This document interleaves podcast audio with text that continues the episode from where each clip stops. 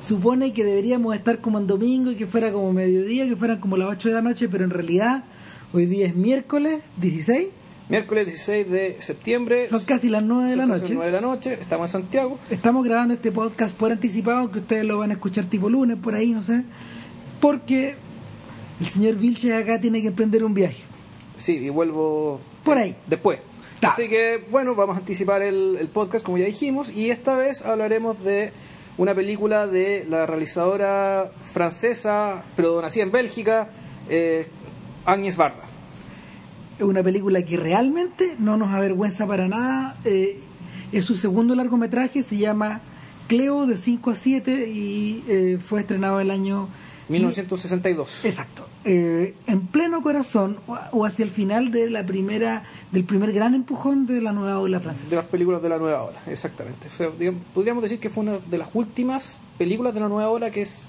Ah, no, Sí, sí, o sea, de- es de la eh, es de la de esa, última de esa oleada, digamos. es de las últimas películas de la nueva ola que tiene como un aura de romanticismo a su alrededor y la Ya. podéis parear, por ejemplo, ya sea con Disparen sobre el pianista o con Jules y Jim o con Vivir su vida o con, no sé, por las primeras películas de Resnés como el año pasado en Marienbad, ese tipo de cosas.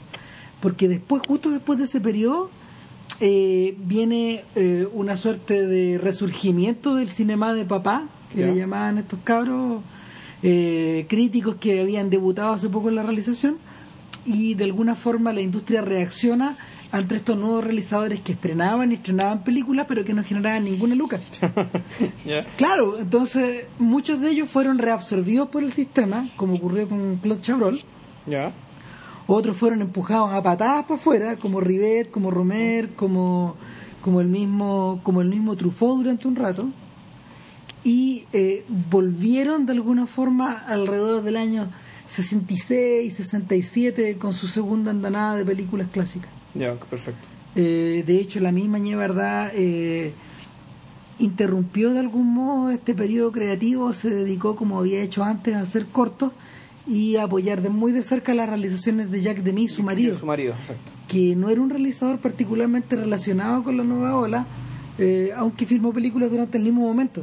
Claro, bueno, la verdad dijimos en un podcast que además Jacques Demy participó en una película de Rivet, por ejemplo. En, Claro, en que era, pertenece, es decir, uno podría decir que Demy era eh, generacionalmente estaba con ellos, era amigo de ellos, pero sus películas en realidad uno podría decir que el más outsider de, de la nueva ola, digamos, el que menos se parece a todos los demás, tal vez. Y, y también porque en el fondo trabajaba dentro del sistema, po. si uno no puede soslayar eso, o sea, Lola, eh, eh, Los Paraguas de Cherburgo, La Señorita de Rochefort, son películas que, que están dentro del sistema y que en el caso particular de la última fueron, fueron financiadas por estudios americanos, con plata gringa.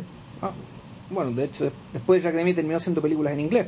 con Barda ahí en, en Los Ángeles eh, juntándose con los Panteras Negras y haciendo documentales con ellos. bueno, y ese es un buen momento como para volver a enganchar con ella, porque esta es una señora muy especial que en realidad eh, uno no podría caracterizarla como hacedora de largometrajes, en el sentido clásico de la palabra. Como que Barda durante toda su carrera ha alternado largometrajes tremendamente importantes con eh, la realización de cortos o documentales o en realidad objetos visuales que tú podís manejar o mirar desde distintas partes, pero que en el fondo no son películas narrativas. Y por lo mismo, eh, la experiencia de hacer Cleo de 5 a 7 es muy extraña. Pero ahora expliquemos de qué se trata la película. Bueno, Cleo 57 empieza, eh, ya es raro como empieza, empieza en colores, mostrando una mano donde, un- unas manos que están manejando unas cartas. Y uno claramente se da cuenta que esto es una carta de tarot y esto es una sesión de, eh, ¿cómo se llama? Cartomancia. Claro, sacar la suerte. Le están sacando la suerte a una señora, le está sacando la suerte a una mujer joven, que uno da muy inmediatamente que es Cleo, que eh, está preguntando por un problema de salud y resulta que las cartas le dicen que su problema de salud va, va de mal en peor. Básicamente le dice que se va a morir. Está complicada la situación. Entonces, el, ella, eh, la película, a partir de ahí, de ese momento, la película está dividida en secciones temporales que dicen, por ejemplo, Cleo desde las 508, desde las 5 hasta las 508. Después Cleo desde las 508 hasta las 5 hasta las 513, por ejemplo. Es una serie de capítulos que van engarzados uno tras otro a la manera como de una novela Claro. y que va narrando con continuidad temporal, es decir, minuto a minuto, segundo, minuto a minuto, segundo a segundo, lo que le va ocurriendo a esta mujer eh, en el tránsito que ella hace desde sacarse la suerte hasta ir donde el doctor. Hasta donde el doctor exactamente, donde le van a confirmar el diagnóstico que ella tanto teme. Exacto, y en el fondo el espectador durante todo el rato, junto con la, junto con el personaje, eh, va midiendo las consecuencias de los actos que ella va realizando, eh, permanentemente sabiendo el final de esta historia, por decirlo de alguna manera. O, creyendo que lo sabe. Exacto, aunque porque ojo, eh, el desenlace que Cleo piensa que, que va a tener puede que no sea el que muestra la película. La verdad no se sabe. No. Ahora, una, una, una gracia que tiene la película es que, dado este pie forzado, que es el mostrar eh, una secuencia temporal dividida en cantidad de minutos, y que esos minutos se corresponden con los minutos que corren en el visor del DVD, digamos. Es decir, la película está casi hecha en tiempo real, aun cuando tiene elipses, alguna elipsis minúscula, digamos. Pero sí, la cosa funciona, digamos, en términos de que desde entre la cuando, cuando dice Cleo, desde las 5.08 a las 5.13, efectivamente pasan 5 minutos también en el visor del DVD, por tanto, eso, eso ya es un pie forzado que fuerza la película eh, y fuerza a que uno la vea de una manera eh, más bien especial y, y más bien, y eso es muy interesante, eso permite que la película no tenga desarrollo predecible. Es decir, que en la medida que estamos obligados a ver, en el fondo, una secuencia de horas prácticamente continua, donde una, una niña, digamos, está haciendo su vida cotidiana, salvo con este pequeño gran detalle, eh, resulta que la película es absolutamente impredecible. Uno no sabe qué carajo va a pasar porque en el fondo eh, vamos a conocer a Cleo durante este rato de 5 a 7, aunque en realidad la película dura 85 minutos, y ese es un enigma que se los dejamos a ustedes para cuando la vean. Claro. ¿Qué pasa con los restantes veintitantos minutos, que sobran? Claro. Eh, y también porque de alguna forma eh, este margen de libertad hace que la película crezca por dentro sola. Ahora, cuál es el gran, cuál es el gran eh, esqueleto por detrás de esta historia que Cleo al, después de salir de la consulta de la, de la bruja hasta y hasta antes de llegar a la clínica hace un respetable periplo por París por el París de principios de los 60 esta es una película que aunque está filmada con sonido postproducido es decir no fue filmada en sonido directo no se recogieron los audios de la calle sino que se armó después eh, es una película que está filmada casi completamente en exteriores. Es muy es muy eh, el, exterior de París, los árboles, las calles, los bulevares, la gente con la que se cruza, la gente que mira la cámara, en el fondo pensando que mira a Leo, que, hace, que nos hace creer que en el fondo está mirando a Leo, es, es que es tremendamente importante para el desarrollo de la historia y, es, y eso nos lleva a explicarles la tercera cosa clave de esta película. Cleo no es una persona común y corriente Claro, Cleo es una, es una cantante que está, empezando, que está empezando a ser famosa. Claro, es una cantante pop que tiene tres singles que han tenido éxito. Claro, y que su voz es reconocible, pero ella no es reconocida públicamente por, su cara, o al menos, O al menos no tanto, porque claramente la gente que mira la cámara la está mirando a ella. La está mirando a ella. Ahora, esa fue la solución que encontró la Áñez Barda en el fondo para salir a la calle y explicar por qué la gente mira la cámara. Claro, porque la gente mira tan fijamente cuando tú estás paseando una cámara arriba, no sé, de un camión o estás subido arriba de un bus, porque nos subimos arriba de, es casi de todo, pues, de taxi, auto particular, camión, camión, eh, bus, micro, digamos. micro. Eh, lo único, lo único que le falta a Chloe, perdón, a Cleo, andar en metro, andar, en moto, andar en moto y andar en metro. Ahora, la, este, este personaje eh, este personaje en el fondo está en algunas partes está como empezando a lidiar y tiene cierta carga media trágica digamos como la Edith Piaf en el fondo ese es el rollo que, que, que ella aquí en el fondo se, está inventando a sí misma en la medida que está volviéndose famosa pero al mismo tiempo está cree estar enferma o está enferma.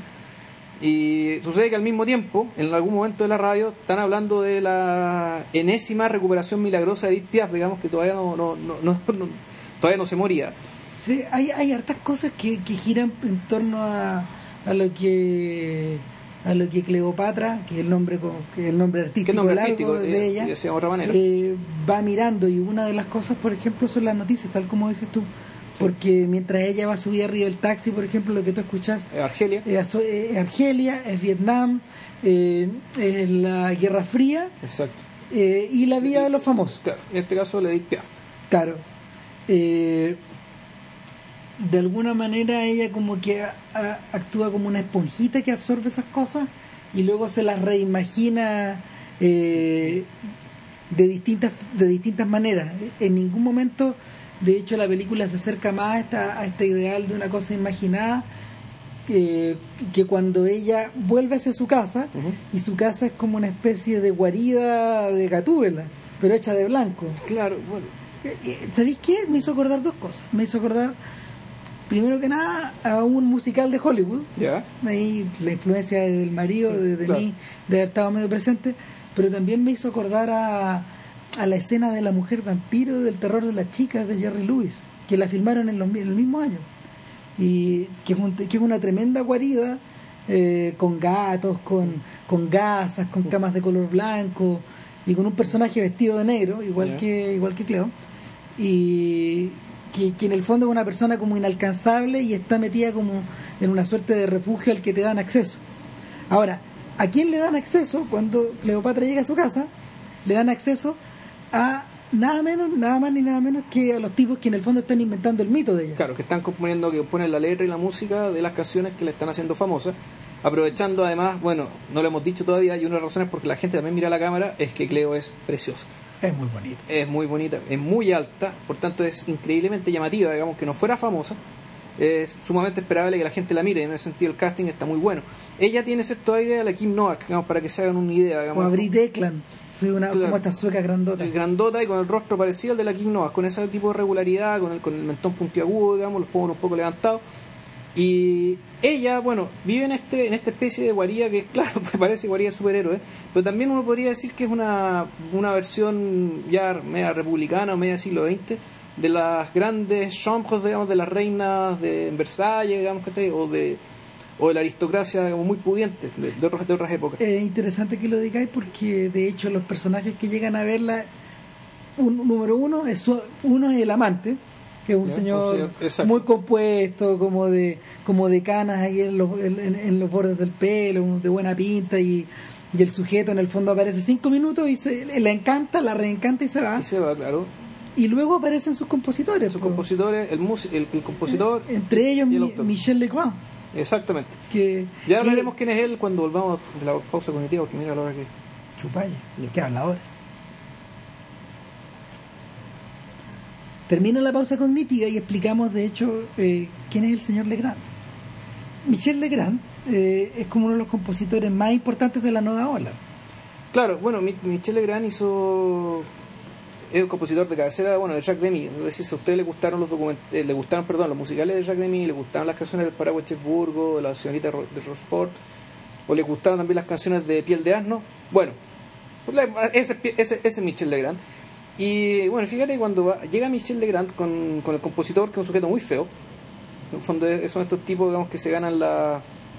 que, que tienen que compensar con mucha inteligencia, astucia, en este caso habilidad con las palabras, digamos, una fealdad que la película exageran, digamos, que la, la muestran. Eh, entre los dos, básicamente, el, el deber de ellos es un poco levantarla. Funciona como una especie de juglares que la tiran para arriba, digamos, a esta, a esta, a esta especie de dama en el castillo. Claro, que además ella como, como ella es el talento, ella pone la cara, ella pone la voz, efectivamente ella, uno, uno ve que este personaje tiene, ha creado un entorno, o se le ha creado un entorno básicamente amoldado a sus caprichos, digamos. De hecho tiene una, una especie de haya, digamos, una, una Sí, o- o- es como una haya de la, es de una, la Edad Media. es una haya, digamos, de la edad media, que la acompaña para todos lados, que es su confidente, que la ayuda, que, que es bastante, a veces da la impresión que es bastante más despierta que ella. Y, además están estos juglares que, bueno, están aquí básicamente para, bueno, hacerse millonarios, digamos, componiendo canciones que ya va a ser famosa. Pero al mismo tiempo, bueno, para hacer andar el negocio tienen que levantarle el ánimo. Y, y bueno, empiezan a cantar las canciones, empiezan a tocar piano, empiezan a cantar las canciones y ahí, bueno, sin habernos dado cuenta, nosotros nos dimos cuenta que el que estaba tocando el piano era Michel Legrand porque la canción que estaba tocando era una canción de Michel Legrand absolutamente reconocible. Claro, está escrita como en esta en esta suerte de clave hiper romántica de tipo un Claro. hombre ama un- cuando un hombre ama a una mujer, ¿cómo se llama esa película? Un, hombre y una mujer. la de, ah, la- la de también. La de Lelouch también tiene música.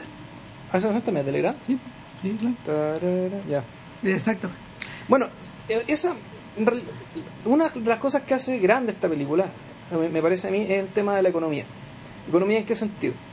En el sentido de que uno podría pensar, ¿qué tiene de notable el seguir una persona por París, digamos, haciendo cosas bien cotidianas, juntarse con una amiga, juntarse con sus colegas con los que trabaja, en este caso el compositor y el, y el autor de las, de las letras, o recorrer París, buscar desconocidos? ¿Qué eso qué puede tener de interesante?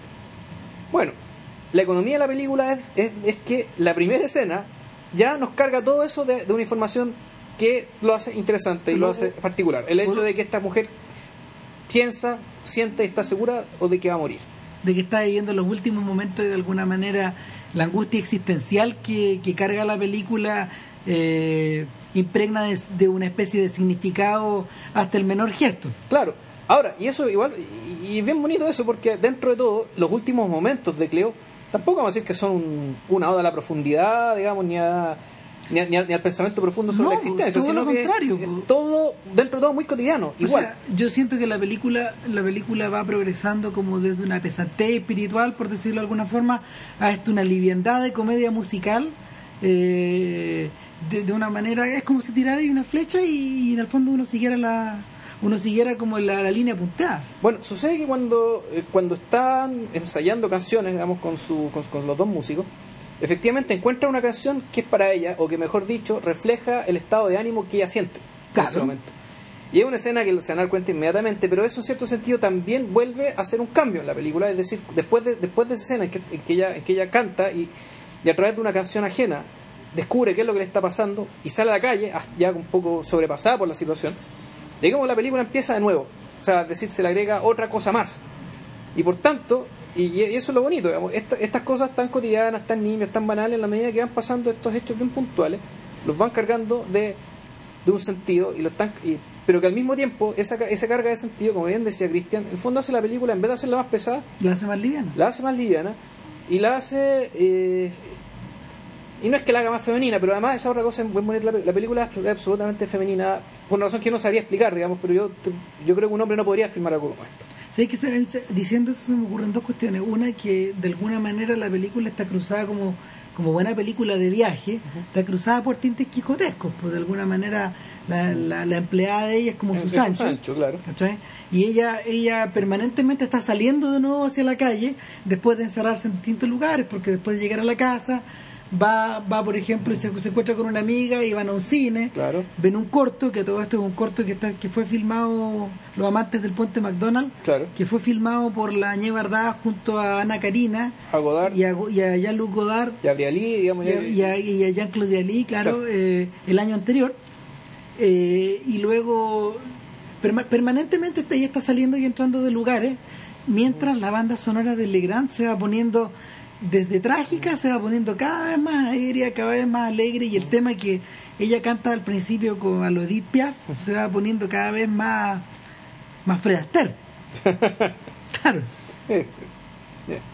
Eh, el, y, y respecto y respecto de la, de la presunta feminidad de, de Cleo de 5 a 7 es, es completamente cierto o sea es, es bien raro que en un mundo dominado en un mundo fílmico dominado por la personalidad muy fuerte de no diré de hombres machistas pero sí de sí de realizadores muy preocupados de de una de expresar su visión masculina del mundo muchas veces a través de actrices claro. como en el caso de Truffaut como en el caso de Godard eh, es, un, es un cómo se llama un vaho de aire puro el que sí pues, eh, el que entra con verdad De hecho, bueno, una, una- una- la primera cosa que hace esta hace Cleo cuando se entera, digamos, de que las cartas le dicen que va, va mal, digamos, que tiene cáncer o qué sé yo, eh, se va a comprar un sombrero. claro Y esa, y esa es una, es una secuencia que, claro, que para nosotros la mayoría del hombre es lo más banal del mundo, pero bueno, pa- para ella tiene un significado, incluso tiene un significado cuál es el sombrero que se compra. sí. no podemos decir cuál no puedo digamos. decir cuál ahí, bueno, pero en el fondo tampoco, eh, entonces, tampoco importa tanto, digamos, para perfecto entender la película, pero en el fondo son, son guiños, son, son gestos que nos hacen pensar que, claro, aquí hay una película que está tratando de hablar de, que está tratando de, de transmitir algo desde una mirada, digamos, ¿cachai? De- femenina, ¿cachai? Y que no, no sé si lo trate, le sale, digamos, ¿cachai? por el hecho que, bueno, la realizadora es mujer y la actriz también. ¿Sabéis qué? Eh, esta misma mirada volvería, va- y volvería a repetirse, eh, bueno, no solo en las películas que la Ñe Verdad eh, filmó en el resto de su carrera, no sé, ya sea Sin Techo ni Ley, por ejemplo, o, o, o películas como más modernas como Los Recolectores y Ah. La Recolectora, eh, sino que también en otras realizadoras eh, de extracción francesa que han ido apareciendo. Ahora, muchas de, por ejemplo, está el caso de la Catherine Breillat, que fue la guionista de, de Bertolucci, en el, en el- perdón, la, una actriz de Bertolucci en el último tango en París, y, y es una, y una mm, directora que en el fondo ve lo femenino como un campo de combate. Ya. Y, o también el caso de Claire Denis, una realizadora Claro, de, de la, que cual hablamos, claro. claro, de la cual hablamos y que su visión femenina del mundo es como de lo más marciano que hay. Porque en el fondo parece que no fuera femenino. Eh, sí, en realidad es... De hecho, si yo hubiera visto la película de la que hablamos y me dijeran que le hizo un hombre a una mujer, a mí me hubiera dado lo mismo. Yo no me había dado cuenta de la diferencia. Sí, ahora en el caso de verdad es completamente En el caso de esta película, al menos. sí, claro, por lo menos, sí. Sí. Aunque no sé, por la película de algún modo adelanta la preocupación que, que la realizadora en el futuro va a tener no solo sobre las mujeres, no solo sobre esta sobre esta especie como de, de almas frágiles medias quebradas, sino que también la preocupación que verdad tiene como la, por las minucias de la existencia, como por los sombreros, por los gatos, por las micros, por las piedras, por los O sea, árboles. eh, hay cierta... eh, Claro, es como una especie de Kiarostami al revés, porque en, en, en Kiarostami es muy importante, esto esto, eh, era muy importante esto de que la gente estando en auto, y la, y la gente se dice cosas importantes en auto, pero lo importante es lo que pasa en el auto, lo Claro. que se dice en el auto.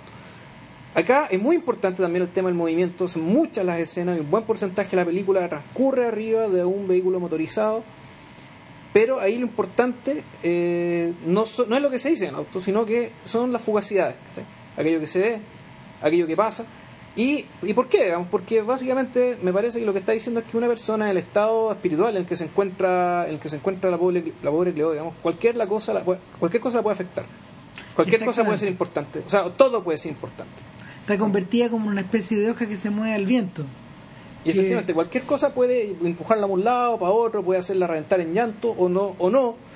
No lo sabemos, pero, eh, pero el punto es que, claro, lo- en esta película se transmite un poco esa, esa apertura, digamos, a la vida que ya generalmente tienen las mujeres, mucho más que nosotros, que solemos ser más, más autistas y más digamos, enfocados hacia un punto más en particular. Pero que esa apertura además está maximizada por la situación que ella está viviendo, es decir, por creer que va a morir. Claro, no es, un- no es una película que esté cruzada como por, como por como por líneas dramáticas eh, que están determinadas desde el momento en que se escribieron el guion para siempre. No, No, por, po. por eso mismo, o sea, y lo que, volvemos a lo que decíamos al principio, es decir, la película está determinada por, las que, por aquellas cosas que pasan y que ella está abierta a recibir dada su situación, y por eso la película es absolutamente impredecible, o sea, tú no sabes qué carajo Es un filme modal, tú lo vas acomodando en la medida Claro. que va ocurriendo. Eh, y curiosamente, esa sensación que está tan asociada por la leyenda a esta- a los directores de la, de la Nouvelle Vague, te das cuenta que cuando, cuando ves las películas clásicas de ellos, que muchas veces no es cierta, no se verifica. po. Porque, por ejemplo, las películas de Truffaut están, las películas de Truffaut están mucho más, suelen Sí. estar mucho más calculadas de lo que parece cuando las miráis, cuando, cuando te sentáis y las miráis. Claro. Y en el caso de Godard, el caos está completamente, el caos al que él aspira está completamente ordenado. Sí. Es un caos que proviene de, del racionalismo, por decirlo de alguna forma. Sí, claro. Sí, claro. No, esto que esto que se ve acá en realidad es, es otra cosa completamente distinta. y Es combinatoria. y por eso es que tiene, por eso es una película tan fresca, tan única, tan tan que no se parece, tan como que no se parece a nada, o se parecen muchas cosas que la han copiado, pero en realidad para mí yo la vi, yo la vi, la vimos el, el domingo pasado, digamos, después de grabar el otro podcast. y, y resulta que para mí fue algo sumamente refrescante, no esa es la palabra, algo algo nuevo. Es divertido, es como si de verdad hubiera hecho la película eh, tirando las cartas del tarot. ¿Sí? ¿Sí? Sí, podría ser. Bueno, Y, y nada, pues, se nos pasó el podcast así. Sí, aparte yo tengo que, tengo que subirme al bus, así que eh, Ah. no, no, no puedo hablar mucho más tampoco. Ya, no tenemos idea de lo que vamos a hablar la siguiente semana, pero probablemente sea, no sé, po, algo al- algo más austrohúngaro tal vez, ¿o ¿no? Sí, no sé, ¿y la castelera viene con algo, no? No tengo idea. Pero, pero, pero... O sea, a menos que queráis comentar Isla 10, digamos, pero puede que nos avergüence un poco, ¿no? No lo sé. No parece que no es para tanto, pero. No, pero no sé. No, yo no, no sé si salga salga de mi casa por, por, por esa película. Bueno, eh, le dejamos la inquietud por ver Chloe. eh, de verdad es tremenda. Nada, consígansela, bájenla, véanla, riéndenla. Exacto. Nos vemos. Que estén bien. Chao. Chau.